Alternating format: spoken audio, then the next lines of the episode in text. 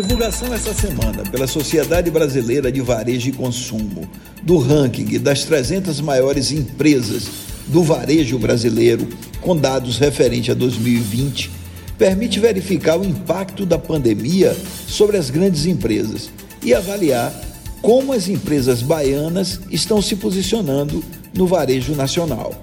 O ranking mostra que as grandes empresas cresceram e que setores como supermercados e farmácias ampliaram suas vendas, mesmo na pandemia. Mas em alguns segmentos, como moda, vestuário, calçados e outros, houve queda expressiva nas vendas. O ranking traz o Carrefour como a maior empresa de varejo do país, seguida pelo Açaí e Pão de Açúcar, Via Varejo e Magazine Luizas. Supermercado, drogarias e farmácias e lojas de departamento são as empresas que mais faturaram no varejo brasileiro. O ranking mostra também que a pandemia trouxe a aceleração do e-commerce e mais de 70% das 300 maiores já atuam no mercado de internet. A Bahia tem sete entre as 300 maiores empresas do país. Destas, quatro são supermercados: a Rede Atacarejo, Rede Mix, Hiperideal e Rede Novo Mix.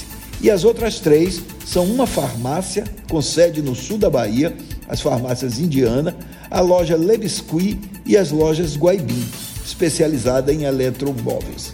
Vale ressaltar que das sete empresas baianas, quatro têm origem no interior do estado.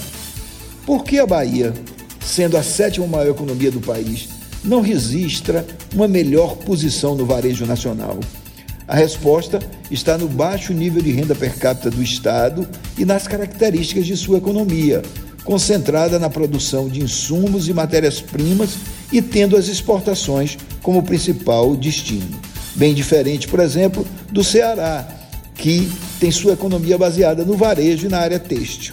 Mas, ainda assim, a economia baiana é a maior do Norte e Nordeste e responde por 28% do PIB nordestino quando o Ceará tem apenas 15%.